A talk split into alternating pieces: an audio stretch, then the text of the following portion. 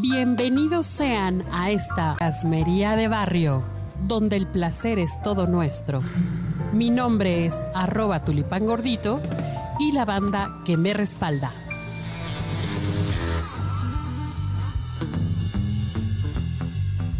Como en la orgasmería de barrio somos promotoras del orgasmo, pero también de la diversidad.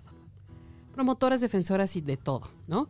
Estamos aquí, Adriana.g y Suri Sanders, eh, dilucidando y, y en la disertación de lo que significan estas siglas que cada vez se adhieren más de esta comunidad diversa. LGBTTTTTI QA. Hasta ahí nos, hasta ahí nos quedamos.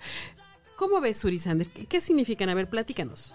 Pues bueno, este es un tema bastante delicado si lo hablamos desde cuestiones políticas y desde una cuestión de tolerancia. Entonces, para tener un, una idea más amplia de lo que es, es importante tener bien definidos estos términos.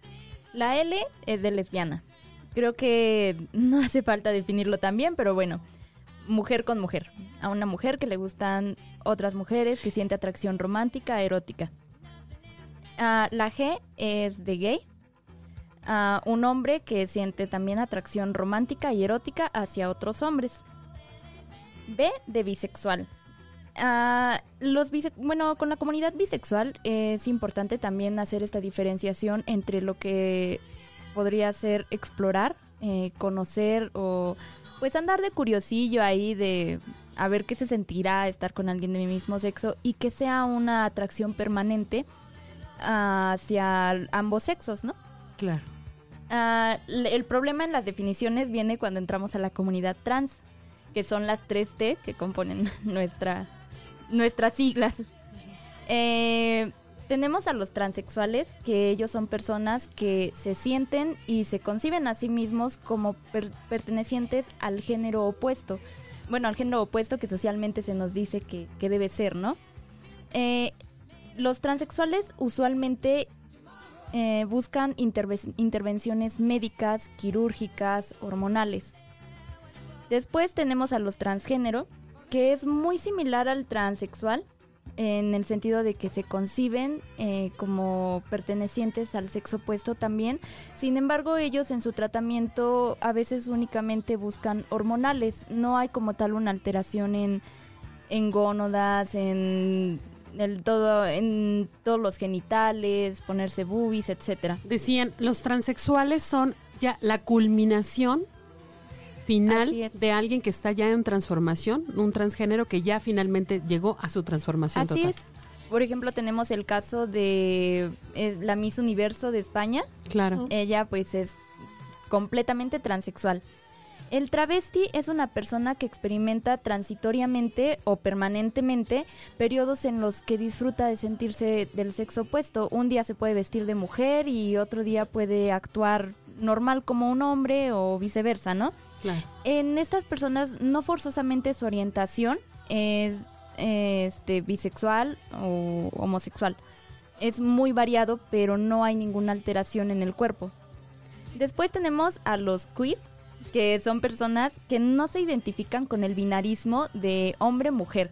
Es incluso difícil eh, encontrarles una categoría porque tratan de romper con esos esquemas. Son más una expresión también más artística, ¿no? Sí, más dramática. El amor en su plenitud, ¿no? Así Sí. es, y además una forma de en la que ellos de alguna manera proclaman su libertad sexual, ¿no? Claro. También tenemos a los intersexuales, se me estaban olvidando los intersexuales.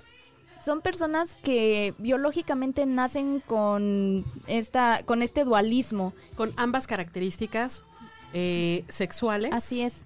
Femeninas y masculinas. Así es. Ahí podemos tener, a veces las características se manifiestan físicamente y también hay otras ocasiones en las que es necesario hacer estudios médicos para comprobar que está esta dualidad.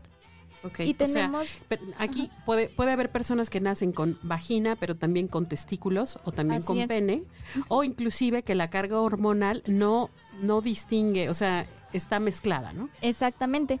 Muy bien. Y tenemos a los asexuales, que son personas que no sienten atracción erótica. Pueden relacionarse afectiva y románticamente con otras personas, sin embargo, sin embargo en el erotismo hay pues bastante apatía. Bueno, pues estamos en la plena diversidad, ¿no? Entonces ya hablamos de, de este juego entre la identidad de género, la construcción social de género, la expresión de género y todo eso nos lleva a ser, pues, una posibilidad infinita de, de todo. Yo lo que aconsejaría nada más es que no, no busquemos etiquetas propias, ¿no? Lo que ha pasado aquí, por eso son tantas letras y tantas categorías, sino realmente, eh, pues todos somos seres humanos. Así claro, eso sí, todos somos del género. Y la sexualidad es infinita, hay orientaciones, hay, se reconocen actualmente, me parece que 112. Uf, seamos diversos y libres.